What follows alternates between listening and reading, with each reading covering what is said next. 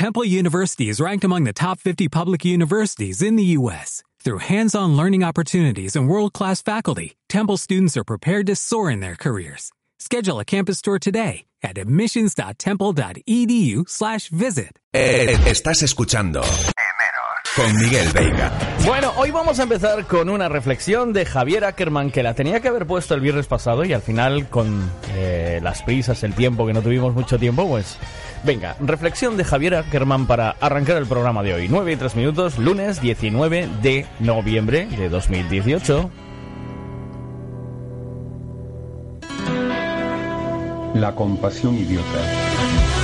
Hay que conocer la denominada compasión idiota, que un maestro budista, Choyan Trungpa, fue quien la definió y desarrolló de una forma muy precisa, y que consiste en el equívoco que nos lleva a perdonar una mala actitud del otro, movidos por la compasión, propiciando su reincidencia.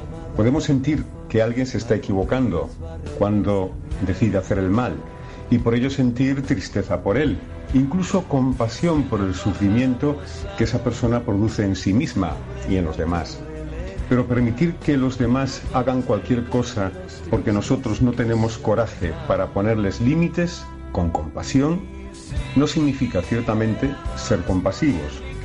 Por lo tanto, desarrollemos una sana bondad, comenzando por la compasión egoísta, pero reflexionemos y abandonemos el camino de la compasión idiota, pues es el germen de un sufrimiento recursivo que nos lleva siempre al sufrimiento y a la ignorancia.